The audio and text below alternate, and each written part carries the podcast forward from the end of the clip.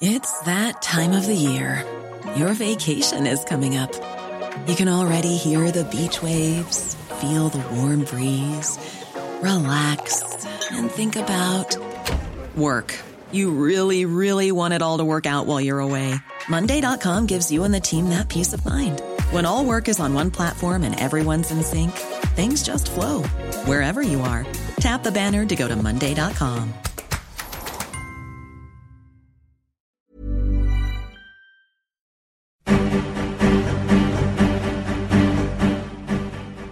Cada noche, los expertos se reúnen para debatir, polemizar, desmenuzar a la noticia y a sus protagonistas en una mesa que saca chispas. Esto es Mesa de Opinión a Fuego Lento, bajo la conducción de Alfredo González Castro, por el Heraldo Radio. Iniciamos.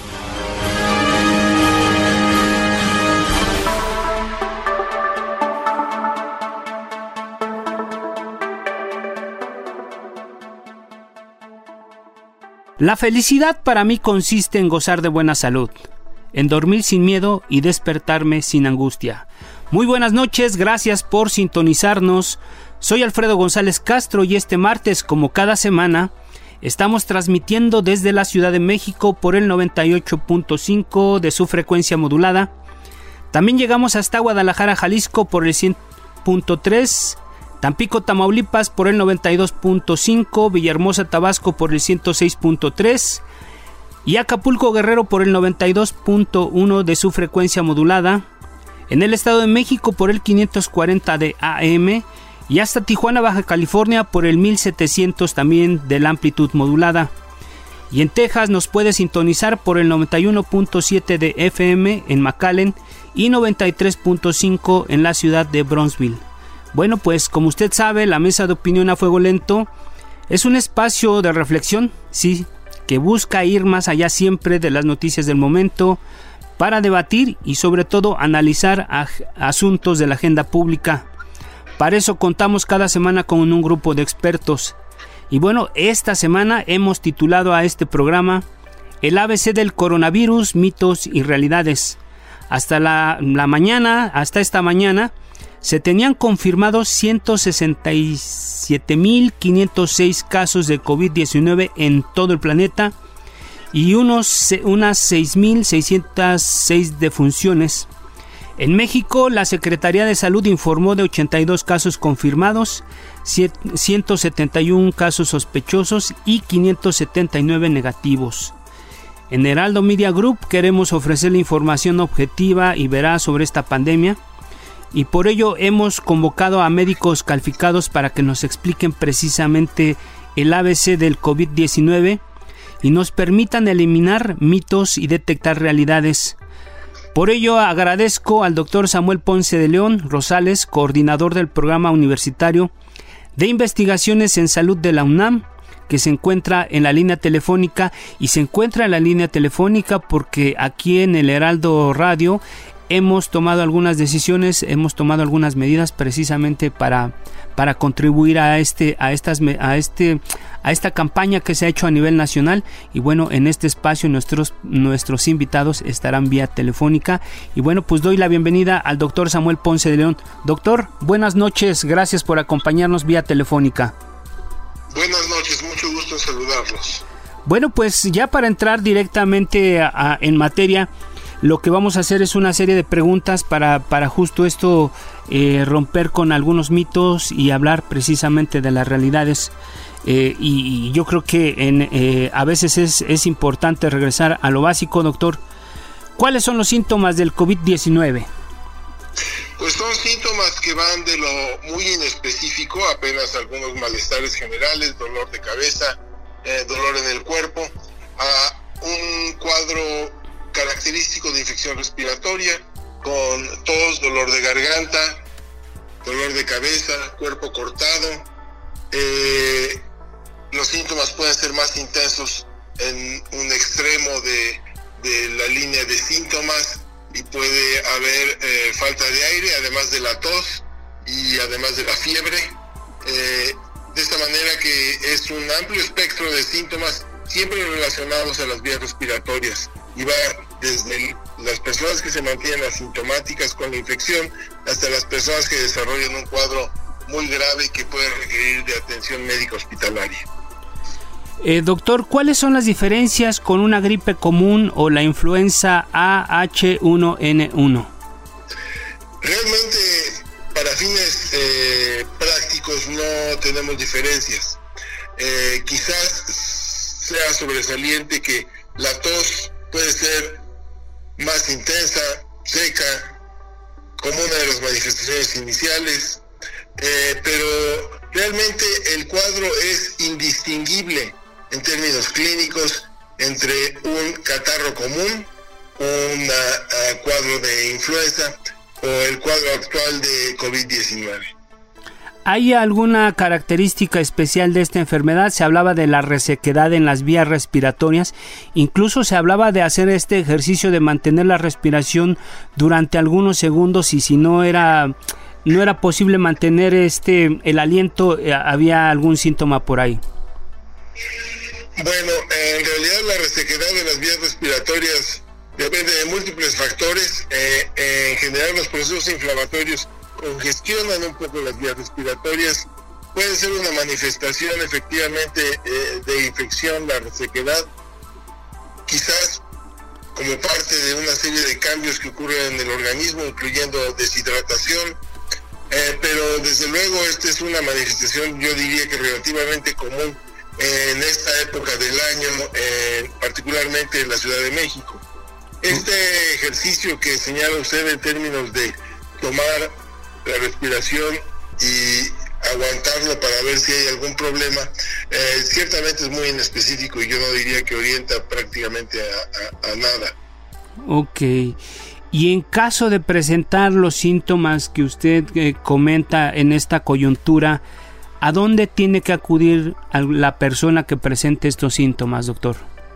Bueno, es muy importante realmente tratar de delimitar esta situación porque la recomendación es que vivamos esta infección como vivimos las infecciones virales habitualmente. Eh, uno tiene un catarro y pues trata de mantener el, eh, el cuidado de uno mismo sin necesidad de ir a los servicios médicos.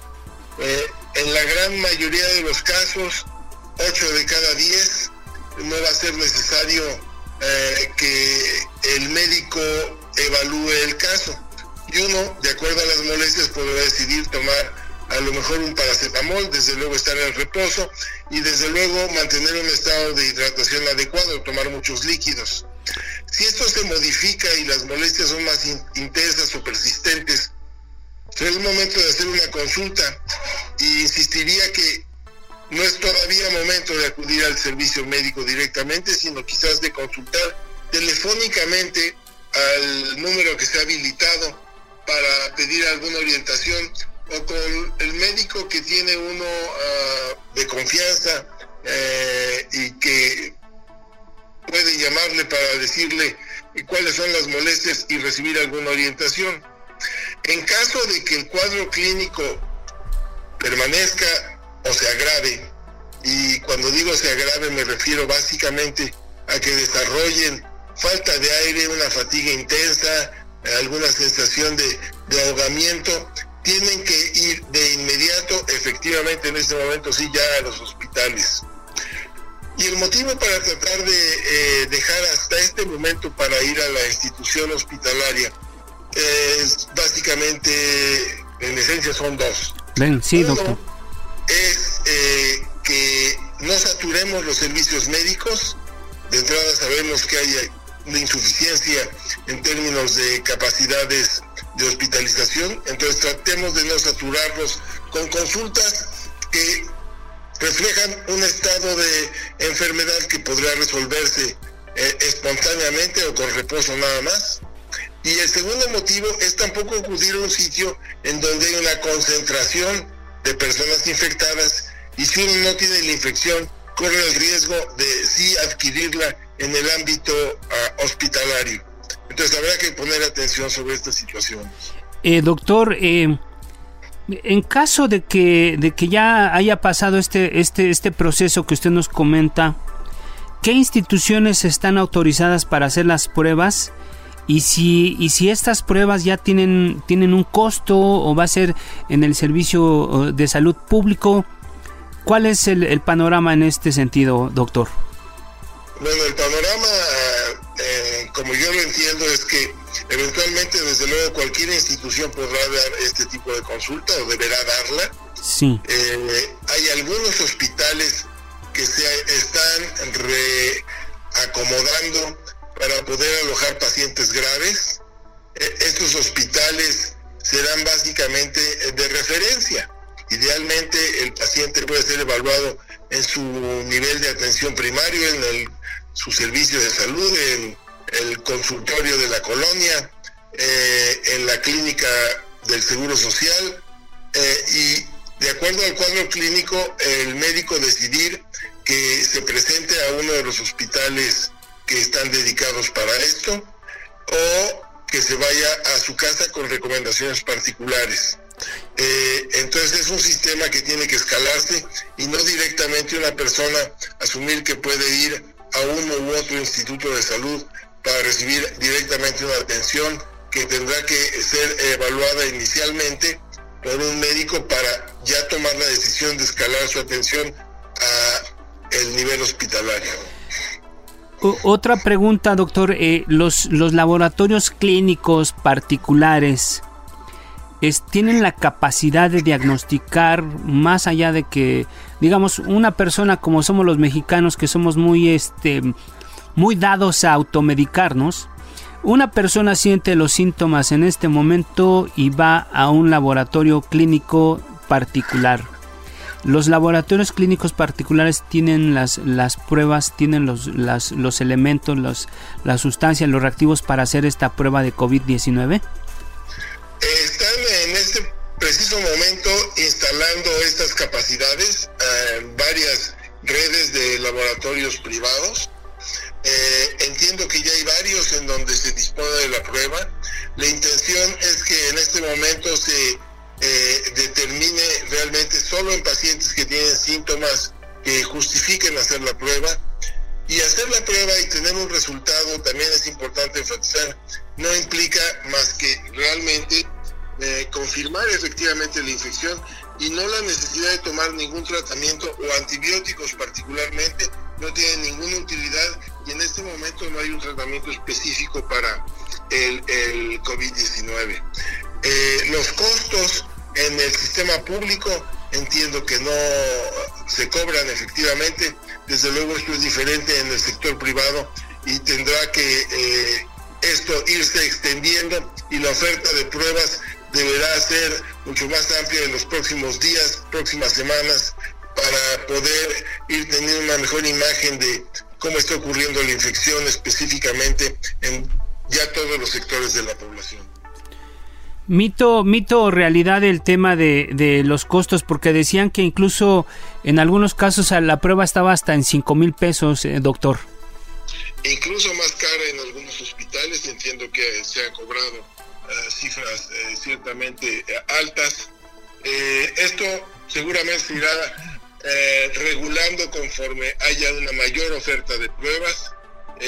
lo que también es cierto es que en este momento las pruebas están dedicadas a aquellos pacientes que tienen eh, un cuadro clínico más sugestivo y que requiere de atención hospitalaria.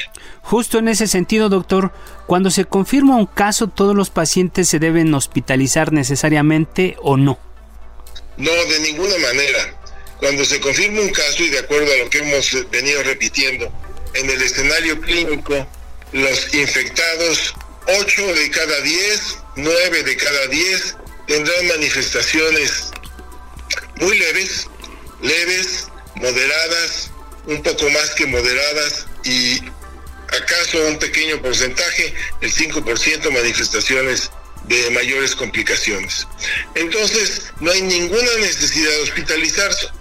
Hay necesidad de identificar hasta este momento los casos para tratar de trazar eh, cuál es el origen de la infección y quiénes son sus contactos para tomar precauciones y tratar de disminuir la diseminación de la infección y ubicarnos en qué momento estamos viviendo en términos del desarrollo de la epidemia. Eh, hasta el momento es muy probable que ya exista la transmisión local, pero todavía no lo hemos visto en, eh, los eh, casos que se han estudiado. ¿Cómo, ¿Qué cuidados se deben tener en casa para quienes han dado positivo en estas pruebas? Es muy importante, efectivamente, el em, enfermo regresa a su casa con indicaciones y tiene que mantenerse preferentemente eh, no cercano a los demás familiares, se tiene que mantener una distancia de por lo menos dos metros este, eh, de cercanía con él, idealmente en un cuarto um, solo él, bien ventilado, desde luego atendido en términos de sus alimentos, los líquidos que requiera, los medicamentos sintomáticos que ha de tomar eh, y eh, desde luego manteniendo la, comunicación permanentemente, pero evitando una cercanía que puede implicar el contagio de sus familiares. Usted decía hace un momento que todavía no hay un contagio en, en, general aquí en México. ¿Cómo estima usted la evolución de la enfermedad en, nuestro país, en el territorio nacional? Porque bueno, ya lo decía el subsecretario de Salud que se espera que, las próximas 12 semanas van a ser críticas para el país. ¿Cuál es el escenario que podríamos esperar a partir de la experiencia que usted tiene en esto, doctor? Entiendo que el doctor López Gatel hacía referencia a lo que va a durar propiamente el periodo epidémico, calculando que al menos durará posiblemente unos tres meses, 12 semanas. El momento en el que estamos ahorita es eh, básicamente un periodo de transición. Estamos viendo cómo llegaron pacientes infectados al país, cómo siguen llegando, hemos identificado algunos, desde luego no a todos, y estos han establecido cadenas de transmisión de una persona a dos personas, a cuatro personas, a ocho personas. Esto se ha venido extendiendo y como la gran mayoría son asintomáticos, todavía no percibimos eh, esta transmisión no se hace evidente, aunque está ocurriendo. ¿Cuándo va a ser evidente? Posiblemente a partir de las próximas dos semanas. Es muy difícil predecir con alguna exactitud eh, eh, el tiempo en el que esto ocurrirá, pero seguramente entre dos y tres semanas, quizás antes, quizás después, pero ya es prácticamente inminente que empecemos a ver evidencia de la transmisión local aquí en México. En ese momento, en unas dos semanas, ya estaremos hablando de la fase 2 de la que, han, que ha sido muy comentada por las autoridades, doctor. Sí, es muy probable. Ok. ¿Y qué, en qué consiste? Porque nosotros creemos, o la gente a, partir de esto que, que, planteamos de los mitos y realidades, pues pensamos que la fase 1 es como la fase 1 de contingencia, donde la gente tiene que hacer ciertas cosas y la autoridad por su lado otras cosas. La fase 2 que implicaría, bueno, en este momento, ¿qué implica la fase 1 y qué implica la fase 2? ¿Nos podría explicar, doctor Ponce de León? Bueno, en términos de lo que tenemos que hacer como sociedad civil, la, fase 1 es estar atenta a la situación, tomando providencias para e, este periodo que, que se acerca en términos de que va a haber una gran transmisión de, del virus. Entonces, eh, iniciar las prácticas de distanciamiento social eh, y lo que se ha repetido eh, una y otra vez en términos de evitar el contacto físico, no saludar, no abrazar, no besar, si uno está con síntomas respiratorios, quedarse en su casa, si uno tiene tos, estornuda, cubrirse con el ángulo del codo, utilizar un pañuelo desechable, eh, no escupir, eh, evitar las aglomeraciones. Eh, estas son las prácticas que ya tenemos que tener en este momento bien implementadas y mantenerlas a lo largo de todo el periodo epidémico. Este es realmente, en la medida en que seamos eficaces y bien apegados a estas recomendaciones, es nuestra mejor garantía para no contagiarnos. Lavarnos las manos continuamente, porque además de las prácticas de distanciamiento social, existe la posibilidad de que alguien que tenga las manos contaminadas con secreciones respiratorias y con el virus, tome la manija de una puerta, el pomo de una puerta, una llave de, agua, botones de un elevador, eh, un barandal, un auto, eh, todo eso son sitios posibles de contacto con el virus eh, y uno después de tener contacto se puede rascar los ojos, llevarse un dedo a la boca y ese es el momento en el que ocurre la transmisión del virus. La fase 2. Tenemos que evitar con la higiene de las manos, lavado de manos frecuente y la limpieza de las manos con alcohol en caso de no podernos lavar las manos. Gracias, doctor. ¿La fase 2 en qué consiste? ¿Qué va a hacer la autoridad y qué tiene que hacer la gente? Bueno, la autoridad sigue atenta a ver cómo evoluciona esta situación. E, en la fase 2, con la transmisión ya local, implica que hay un mucho mayor número de infectados que empezarán a llegar al hospital, mantendrá los informes y establecerá las restricciones que vayan siendo necesarias para tratar de continuar eh, limitando eh, eh, el contagio.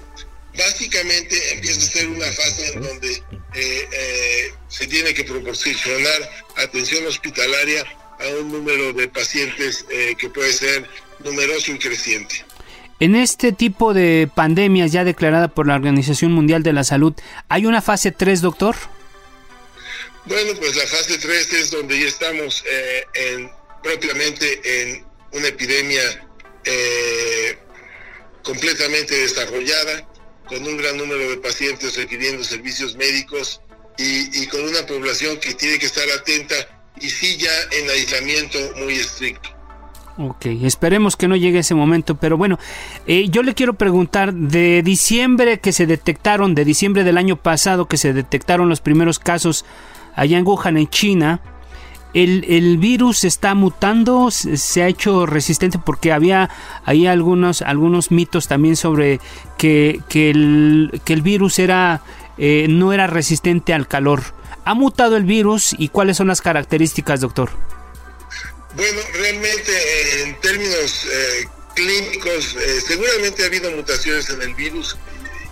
Aparentemente se están identificando algunos eh, cambios que en términos clínicos todavía no tienen una repercusión que podamos interpretar. En términos de su sensibilidad o no al calor, esto es algo que vamos a tener que reconocer con el tiempo. no es algo que podamos de alguna manera tampoco a, describir con eh, alguna certeza. Estamos conociendo el virus, tenemos menos de tres meses de, conocerlo, así que eh, ciertamente hay muchas incógnitas en relación a su eh, evolución y en relación a su biología propiamente. Han circulado algunos videos, algunos, una especie de tutoriales recomendando a la gente tomar cosas calientes, estar, incluso se pensaba que, que irse a la costa era una manera de evitar el contagio. ¿Eso es correcto o es una falsa apreciación, doctor? Bueno, yo creo que no hay elementos para justificar esto porque tenemos eh, ciertamente epidemias en países que tienen climas tropicales en este momento, así que eh, no es algo a donde podamos apegarnos, desde luego ir a la playa y no estar en aglomeraciones siempre será este, una buena opción. Ok, em, ¿cuánto tiempo tardará en desarrollarse una vacuna? Bueno, pues ya las vacunas están en proceso de desarrollo, más de una.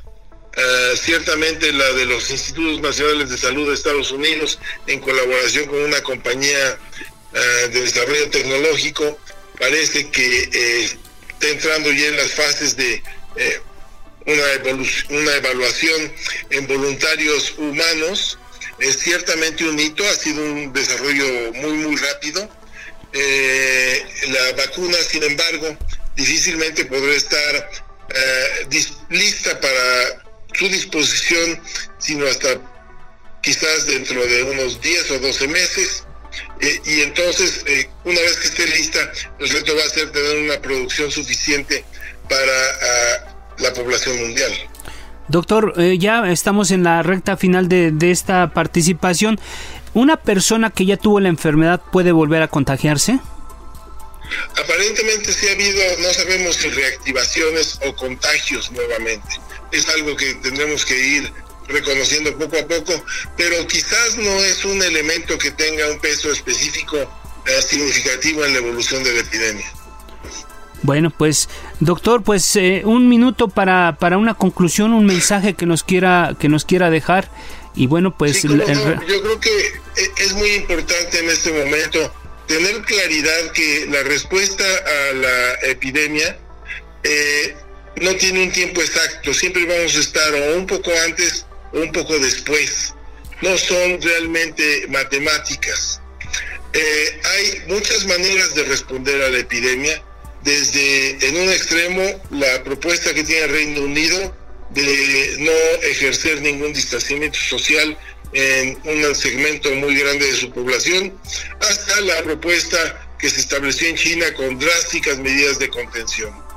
Eh, cada país tiene que diseñar su respuesta muy a la medida. En México creo que lo estamos haciendo correctamente y vamos tomando las decisiones oportunamente y quisiera destacar que existen una multitud de críticas, denostaciones, eh, que siento que poco ayudan al ambiente que tenemos que mantener ahorita de colaboración, de serenidad.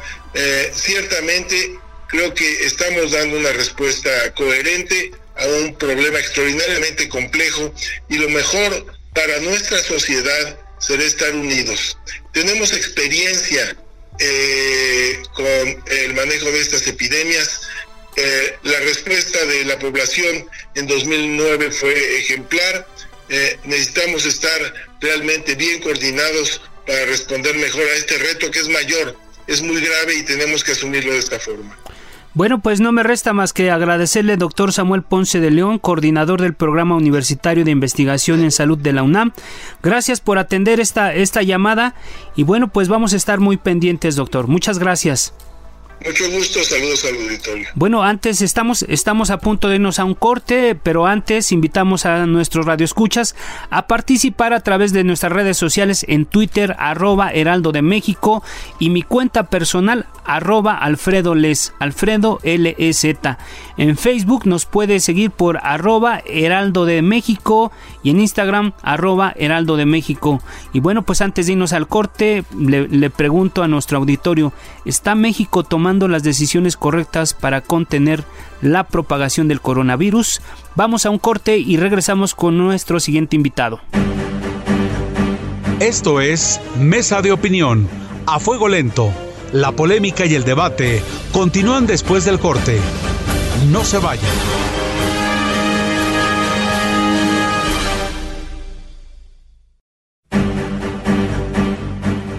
Sigue en la polémica con Alfredo González Castro y su mesa de opinión. A fuego lento, por el Heraldo Radio.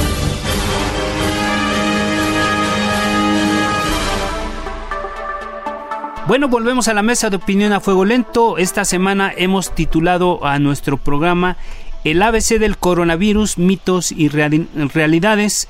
Agradecemos ahora que se encuentre en la línea telefónica al doctor Jorge Baruch Díaz, titular de la clínica del viajero de la Universidad Nacional Autónoma de México. Y bueno, pues sin más preámbulo, doctor, gracias por acompañarnos, gracias por acompañarnos esta noche y pues vamos a hablar de los mitos y las realidades de este coronavirus. Doctor Jorge, buenas noches. Muy buenas noches y saludos al auditorio.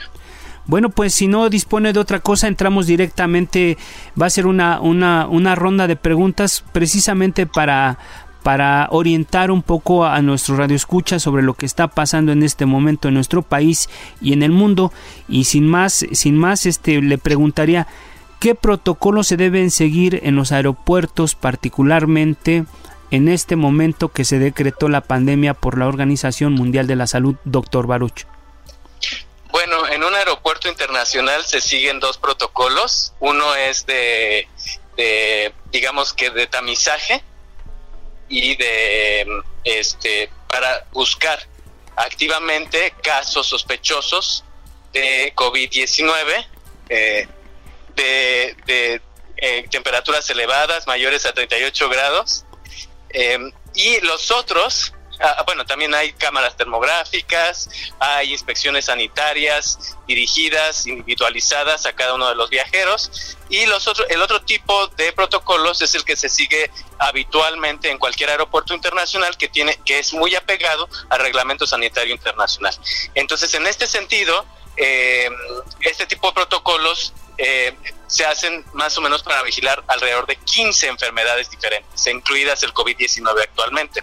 ¿Y cómo se hace? Eh, eh, a todos los capitanes de los vuelos internacionales se, les solicita de manera intencionada que 15 a 30 minutos antes del aterrizaje pues informen sobre alguna eventualidad sanitaria que haya ocurrido y para que a través de la torre de control, si es que ocurrió alguna relevante, eh, avisen al, al, sistema de servicios de urgencias médicas o y a la oficina de sanidad internacional y entonces se les asigne un slot especial a ese vuelo y vayan las autoridades sanitarias para explorar a los pacientes y decidir si es un caso sospechoso de alguna enfermedad como el COVID-19 o no y entonces decidir qué hacer, si se cuarentena todo el avión, si solamente se levanta una encuesta eh, para seguir a todos los pasajeros o si eh, es un caso grave, bueno, se envía directamente a un hospital y se traslada a un área de aislamiento. Doctor, a las personas que hemos tenido de eh, oportunidad de viajar con frecuencia, antes, hace algunos años, nos tocaba ver que incluso cuando el avión aterrizaba o estaba a punto del aterrizaje, eh, había como una especie de vapor dentro de la cabina. ¿Esto que era parte, es parte de esos protocolos sanitarios? Bueno, este tipo de protocolos sanitarios tienen más que ver con el sistema de protección agropecuario. Esto es este para vigilancia sanitaria de tipo plantas, insectos, animales que puedan llegar a causar eh, infestaciones en las cabinas de avión o que pudieran llegar a causar alguna plaga en las plantas de las regiones a donde se está se está aterrizando o se está llegando. Todavía se tiene que ver eh, con eh, bueno algunos se pueden también eh, acompañar este tipo de aerosoles con digamos que aparte de insecticidas se pueden acompañar con sustancias sanitizantes para disminuir la concentración de bacterias o de partículas virales en las superficies, pero más bien va dirigida a otro tipo de, plagas o de infestaciones. Eh, sin ánimo de entrar en polémica, solamente para ilustrar un poco la situación, el día de ayer se presentó una polémica entre el gobierno de El Salvador y el gobierno de México por un vuelo que supuestamente en el que el gobierno de, El Salvador decía que había personas infectadas y el gobierno de México decía que no, que simplemente se habían hecho las pruebas correspondientes y no había este posibilidad de que en ese vuelo hubiera gente contagiada con el virus del COVID-19 incluso el, presidente de aquel país de, centro, de aquel país centroamericano decía que cómo era posible que se hiciera tan rápido una prueba a tanta gente. ¿Usted qué, cómo, cómo em, valoraría esta situación? Bueno, esta situación se pudiera ver desde dos ópticas distintas, ¿no? Eh, finalmente, eh, cualquier pasajero que porte un tapaboca, eh, pues se considera, o cualquier viajero, cualquier persona que porte un, un tapabocas se considera pues una persona que de primera instancia eh, se sobreentiende que está enferma y que por eso porta un tapaboca para evitar contagiar a otras personas. Porque la indicación de usar un tapaboca es esa precisamente, evitar contagiar a otras personas porque de nada sirve usar un tapaboca eh, en este tipo de enfermedades porque ya que es muy poroso y entonces este pues da igual si uno porta o no tapaboca es el mismo riesgo. Entonces, puede interpretarse desde esa óptica, ¿no? De que pues porque estaban usando tapaboca es altamente probable que estuvieran enfermas de algo y entonces no querían que se subieran al avión porque pudieran contagiar al resto de la población viajera.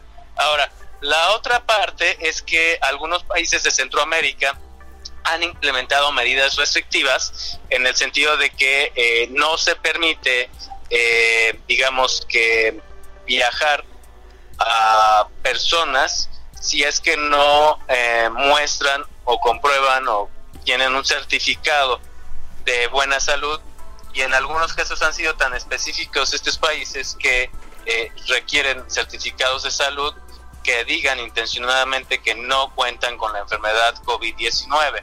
o que se les ha practicado una prueba que, en donde se ha detectado el SARS-CoV-2 y está libre de, este virus que provoca el COVID-19. Entonces, eh, eh, hasta la fecha, bueno, hasta hace unos días, esta, eh, digamos que esta pandemia va evolucionando de manera muy rápida, pero hasta hace un par de días solamente dos países tenían restricciones para cualquier tipo de viajero.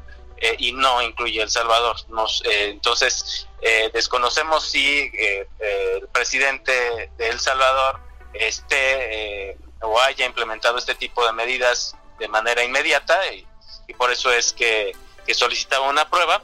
Sin embargo, hay dos formas. Recordemos que el gobierno mexicano ya implementó sus formas para diagnosticar casos sospechosos de COVID y confirmar casos sospechosos, de COVID. Entonces, la, única definición de caso sospechoso para el gobierno mexicano es cualquier viajero que provenga de regiones con transmisión comunitaria, que no es el caso de México aún.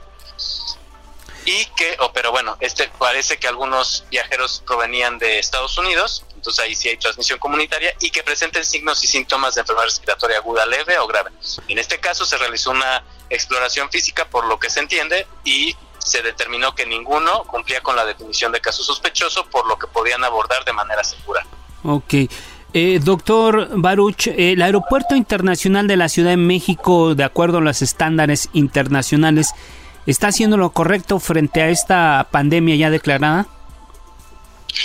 De acuerdo a los estándares internacionales, sí está haciendo lo correcto. Eh, se cuenta con un comité de urgencias sanitarias eh, para la atención de, eh, de alguna eventualidad, en donde se reúnen todas las autoridades aeroportuarias y las aerolíneas, la Oficina de Sanidad Internacional es la que convoca y es la que dirige la reunión. Se cuentan con protocolos como el que acabo de describir de, de, antes de aterrizar y para vigilar cualquier caso sospechoso y se encuentran con información para los dirigida a los viajeros internacionales en todas las pantallas del aeropuerto, en carteles habrá otras medidas adicionales que se están implementando ya desde el, parece que el miércoles o jueves de la semana pasada, que son los filtros eh, de tipo termográficos, que realmente en un país receptor como es el nuestro de casos eh, importados eh, de origen de otro en otro país no han, no han probado que sean útiles o que sean efectivos y solamente han probado que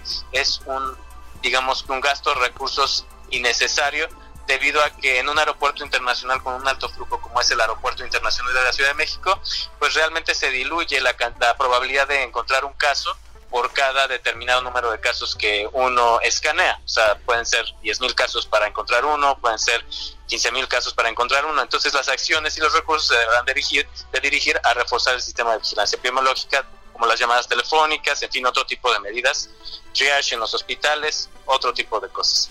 Es decir, por lo que lo que comenta usted, no son suficientes las cámaras eh, eh, térmicas estas que colocaron en los aeropuertos, no son suficientes.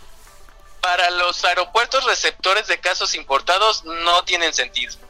Y eso está ya científicamente comprobado y eh, básicamente no, no tiene ninguna utilidad eso sirve para cuando nosotros queremos evitar que los viajeros salgan o se suban a un avión enfermos. Entonces, en este caso, servirían para China antes de que aborden el vuelo, para Italia, para Estados Unidos, para Francia, para Alemania, para España, para el lugar donde tienen la mayor cantidad de casos. Ahí es donde funcionan, pero en aeropuertos receptores no, no son de utilidad. Ok, y, y al revés, en, en, este caso, todas las personas, las personas que vienen del exterior deben ser sometidos a una prueba? No, porque no alcanzarían la cantidad de pruebas que es, con las que algún país, cualquier país, tiene disponibles para practicárselas a todos los viajeros que van entrando de más o menos, o sea, de muchos países que ya reportan transmisión comunitaria. O sea, eso tampoco es suficiente ni es efectivo. Eh, básicamente aquí lo que, la medida más efectiva en en algún caso, en, el, en la fase en la que estamos, que es la fase 1, que es nada más recibir casos importados, sería eh, reforzar las medidas de comunicación para que, y para que los viajeros sean responsables de su salud y entonces se mantengan en aislamiento eh, durante los siguientes 14 días y eh, si presentan signos y síntomas respiratorios, pues informen de inmediato para activar el sistema de vigilancia epidemiológica. Ahora, en este tipo de fases de transición hacia una transmisión comunitaria, de dispersión comunitaria, eh, a lo mejor ya se pudieran llegar a implementar algunas otras medidas, como por ejemplo en el caso de Argentina, que acaba de declarar que a partir del 15 de marzo ya eh, todos los viajeros que provengan de ciertos países, que es principalmente los países con mayor cantidad de casos de transmisión en la comunidad, pues sea obligatorio su aislamiento en, en, los hoteles, en los cuartos en donde se van a hospedar durante los siguientes 14 días y ya después puedan salir. Ah. Este tipo de medidas restrictivas pudieran llegar a funcionar. Eh, las medidas restrictivas de, bueno, ya no queremos que, que ingresen eh, vuelos provenientes de Europa, por ejemplo, como en el caso de Estados Unidos, solamente se pueden hacer o son efectivas para cuando el sistema de salud ya tiene una sobrecarga importante y quieres aplanar la curva, la curva de manera de, emergencia, porque ya está a su máxima capacidad y ya este, necesitas aliviar cierta carga del sistema de salud. Entonces todavía no entremos a esa fase, todavía no hemos entrado a esa fase, eh, y por lo tanto la, este tipo de medidas radicales restrictivas no aplicarían en este caso. Es decir, eh, Estados Unidos sobre reaccionó cerrando su, su, espacio aéreo a los vuelos que provienen de Europa. De hecho, de hecho no sobre reaccionó en el sentido en que ya contaba con casos de transmisión en la comunidad y ya tenía una saturación de su sistema de salud tal que requería medidas eh, ah, extraordinarias para eh, contener el, brote. Entonces, en este sentido, este tipo de medidas que medidas que vimos que Trump anunció de, cortar toda la circulación de Europa, de personas provenientes de Europa, este, que no hayan tenido 14 días de haber salido, eh, eso fue, fue de manera adecuada implementada porque fue en el momento que se necesitaba aliviar el sistema de salud. ¿Y México en qué momento tendría que cerrar sus fronteras? Incluso eh, todavía lo, reportamos, los medios lo reportaron, todos los días prácticamente se recibe un vuelo que, el, único vuelo que viene de Italia, sigue sin, sin haber restricciones, incluso recibimos eh, los, los vuelos que provienen de Europa. ¿Por qué nosotros todavía no estamos en, ese, en esa situación, doctor? Porque precisamente este tipo de restricciones de cancelar los vuelos o de no permitir o prohibir eh, vuelos provenientes de cualquier parte del mundo solamente son efectivos para aliviar el sistema de salud que tiene una sobrecarga. Cuando nosotros estemos en una fase en donde ya estemos detectando muchos casos de transmisión comunitaria y ya no podamos recibirlos a todos y darles atención médica oportuna, en ese momento es cuando se pueden implementar este tipo de medidas muy radicales para aliviar este tipo de sistemas. En este momento hay una muy baja presencia de la enfermedad, la mayoría es importada, parece ser, y apenas están iniciando las fases de transmisión comunitaria y de dispersión comunitaria. Por eso es que todavía no es el momento. Hasta que ya el sistema de salud se vea rebasado, entonces en ese momento son efectivas este tipo de medidas que eh, pueden llegar a afectar incluso el transporte de bienes y servicios fundamentales para la sociedad mexicana. Eh, doctor, ah, eh, eh, esto que voy a comentar puede tener un ingrediente político porque justo son algunos gobernadores los que de manera pues este ya preocupante están están pidiendo al gobierno que cierre el espacio aéreo y sobre todo ellos ellos basan esta petición en algo que incluso han dicho las autoridades sanitarias. Parte de, del coronavirus es que es que es una parte es que es una enfermedad asintomática eh, lo que dice usted es, es, muy claro, muy, muy, muy preciso, es que eh, eso, eh, cerrar las fronteras solamente o los espacios aéreos hasta que hubiera una saturación. Pero ellos piensan y sienten que sigue viniendo gente del exterior, sobre todo de Europa, que no presenta los síntomas, pero justo porque se ha dicho que es una enfermedad que no genera síntomas al principio, esa es la preocupación. ¿Qué nos podría comentar al respecto, doctor? Bueno, en, en este sentido, sí, eh, tenemos un desfase entre la cantidad de personas detectadas con COVID-19 y la cantidad de personas que de manera leve presentan síntomas y pueden transmitir la enfermedad de manera efectiva, o aquellas personas que no presentan síntomas y que eh, de alguna manera no pueden transmitir la enfermedad de manera efectiva o eficiente. Entonces, en este sentido, eh, pues habrá que evaluar un balance entre las medidas restrictivas que tanto afectan, pudieran llegar a afectar otras esferas importantes para hacer frente a una pandemia y en qué momento ya pudieran ser benéficas. Entonces, esto solamente el panorama general, el panorama del diagnóstico minuto a minuto del país de cómo es que se pudiera llegar a comportar ante estos dos escenarios, solamente lo va a tener la autoridad sanitaria del gobierno federal y en el, momento en que ellos vean eh, que está ya es el momento de implementar este tipo de medidas, se seguramente lo van a implementar. Eh, por el momento, lo más importante, y yo considero que es, digamos, que la opción más viable es incrementar la cantidad de pruebas disponibles para la población para que en cualquier momento el sistema que, lo requiera el sistema sanitario tanto público como privado tenga a su disposición pruebas para para confirmar casos sospechosos de acuerdo al criterio médico o al criterio del personal eh, profesionales de la salud que están en constante contacto con neumonías atípicas, con neumonías graves que pudieran llegar a estar relacionadas con transmisión en la comunidad. Eh, doctor Jorge Baruch, eh, hace unos días se presentó, bueno, ayer se presentó una polémica por por el que el presidente Andrés Manuel López Obrador sigue asistiendo a eventos públicos masivos donde abraza y besa a la gente. ¿Usted cree que es conveniente en este momento que el presidente se haga una prueba? Mira. Tuvimos ahí un, un problema con el doctor Baruch. Eh, vamos a, tratar de restablecer la comunicación. Pero bueno, en este momento estamos precisamente hablando de lo que podría de los mitos y las realidades que deben que deben darse en, de los mitos y realidades que hay alrededor del coronavirus. Estamos hablando, tenemos en la línea telefónica al doctor Jorge Baruch Díaz, que es titular de la clínica del viajero de la UNAM. Y bueno, pues él, él nos, nos comenta, nos dice que las medidas que está tomando el gobierno de México, particularmente en torno al cierre de los espacios aéreos, es que es adecuada porque todavía no se presenta una sobresaturación de, de, las personas que traen, que portan la enfermedad. Vamos a tratar de restablecer la, la, comunicación con el doctor Baruch. Parece que ya, ya lo tenemos en la línea y, y eh, le preguntaba justo, doctor Baruch, ¿Usted cree que el presidente Andrés Manuel López Obrador debe someterse a una prueba, mm, sobre todo porque ha estado de manera eh, eh, recurrente en, en, actos públicos con mucha gente?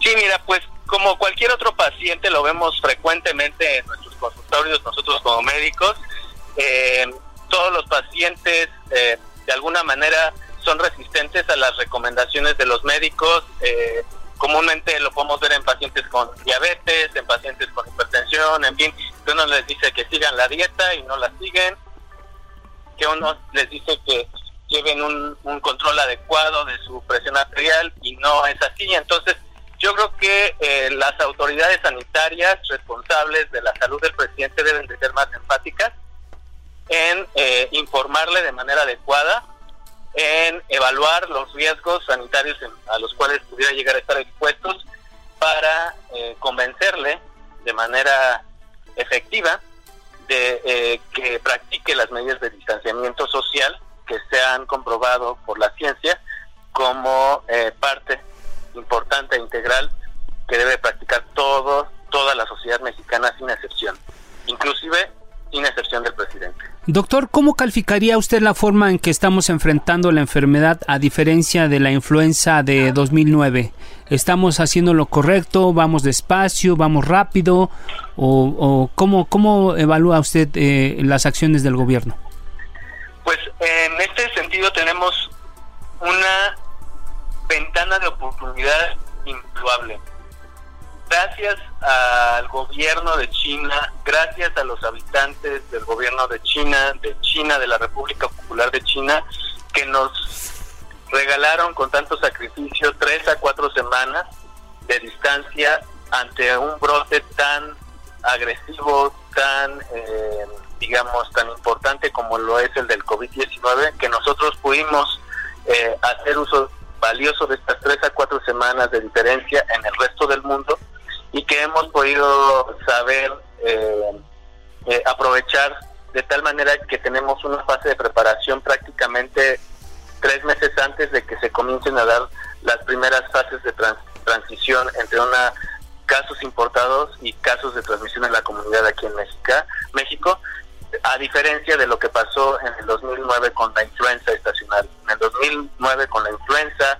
H1N1 eh, no tuvimos esta oportunidad, tuvimos que hacer uso de manera rápida de todos los recursos del Estado disponibles para poder hacer frente a una epidemia que después se convirtió en pandemia que se originó aquí en México, en el epicentro. Entonces, sí estamos sumamente preparados para este momento porque ya tenemos tres meses de ventaja a diferencia de otros países y parece que toda la sociedad se está pudiendo coordinar, obviamente a sus tiempos, para poder enfrentar la fase de transmisión comunitaria que ya está a la vuelta de la esquina. Hoy leemos en algunos espacios que, que gobiernos de los estados han tomado medidas por su cuenta. Incluso hay algunas voces que critican eh, la actuación del gobierno del gobierno federal. ¿Usted cree que es necesario que se debe reunir el Consejo de Salubridad Nacional, sobre todo porque perciben algunos sectores que hay acciones muy desarticuladas? Bueno, no, no, no, eh, no, no hay acciones desarticuladas.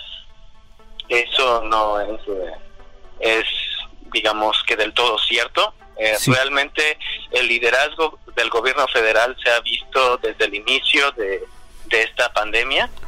se han podido coordinar los diferentes actores de la sociedad, obviamente a su debido tiempo cada uno, ¿no? Y con las evaluaciones correspondientes sin actuar eh, con pánico o con desinformación. Eh, sin lugar a dudas, eh, la sociedad mexicana va a tener diferentes perspectivas del mismo problema y va a proponer abordar el problema desde diferentes ángulos y a sus tiempos que considere. Sin embargo, debemos recordar que es una federación, es un trabajo en equipo. sí podemos tener, digamos, adelantos, pero no son adelantos que impacten de manera negativa este tipo de acción coordinada y este tipo de acción conjunta, sino que este tipo de adelantos de algunos días eh, abonan a la transición ordenada en la que nosotros nos debemos de conducir en esta semana para poder hacer frente a la etapa de transmisión comunitaria. Gracias, doctor Jorge Baruch. Ya para cerrar, estamos en la recta final de este, de este espacio. y ya a manera de conclusión, ¿Qué se debe y qué no se debe hacer en esta declaratoria de contingencia? Compras de pánico, salir de vacaciones. ¿Qué se debe y qué no se debe hacer, doctor? Mira, lo más importante, eh, de, la barrera más importante ante para hacer frente ante una pandemia, un brote inminente en una nación, es el miedo y la desinformación. Prácticamente el 80 al 90% de los efectos negativos de una pandemia se dan por el efecto del comportamiento ante el miedo y el, pánico originados con la desinformación. Entonces yo haría un llamado a la población, a los tres sectores de la población involucrados en este esfuerzo de contener a la epidemia en México, que es la iniciativa privada, la sociedad civil, la sociedad civil organizada, que incluye todas las religiones, y el gobierno de México que todos tenemos que mantenernos bien informados, que debemos de leer antes de tomar una decisión, pero de leer de fuentes confiables para que tomemos información basada en evidencia y no cometamos los errores que, por ejemplo, El Salvador está cometiendo en estos momentos con desinformación, con evidencia poco confiable, eh, que, por ejemplo, el gobierno de Estados Unidos eh, nombrando a un vicepresidente que no tiene nada que ver con salud, con epidemiología, eh, y que no ha podido establecer una coordinación adecuada entre las autoridades sanitarias y el gobierno, eh, estén al frente de esta, de esta, este brote que está haciendo o causando ya estragos a la sociedad americana, sino que tengamos de nuestra parte a la comunidad científica, que tengamos como figuras, como héroes a los científicos, a los médicos de este país y a los profesionales de la salud, que son quienes más saben y quienes nos van a poder llevar a un buen término en caso que se, que se digamos, que se llegue a dar esta transmisión de manera importante en nuestro país. Muchas gracias, doctor Jorge Baruch. Le agradezco mucho su participación en este espacio y como bien dice usted, la clave está en la información y, y como, como decía un filósofo que no me acuerdo en este momento, la felicidad del cuerpo se funda en la salud, la del entendimiento en el saber. Gracias, muy buenas noches, doctor. También agradezco al doctor Samuel Ponce de León que estuvo con nosotros en el primer bloque de este espacio. Y bueno, los invito a que nos acompañe este jueves a las 10 de la noche a la mesa de opinión en coproducción con la silla rota. Y bueno, también agradezco a quienes hacen posible este espacio. Isaías Robles en la información, Jesús Espinosa en la redacción, Orlando Oliveros en la producción y a Jorge Aguilar en los controles técnicos. Pues se nos acabó el tiempo. Muy buenas noches, gracias y manténgase pendiente de todos los espacios informativos de El Heraldo Media Group. Gracias, buenas noches. Alfredo González Castro le espera el próximo jueves para que junto con los expertos analicen la noticia y sus protagonistas. Esto fue Mesa de Opinión, a fuego lento, por el Heraldo Radio, con la H que sí suena. Hasta entonces.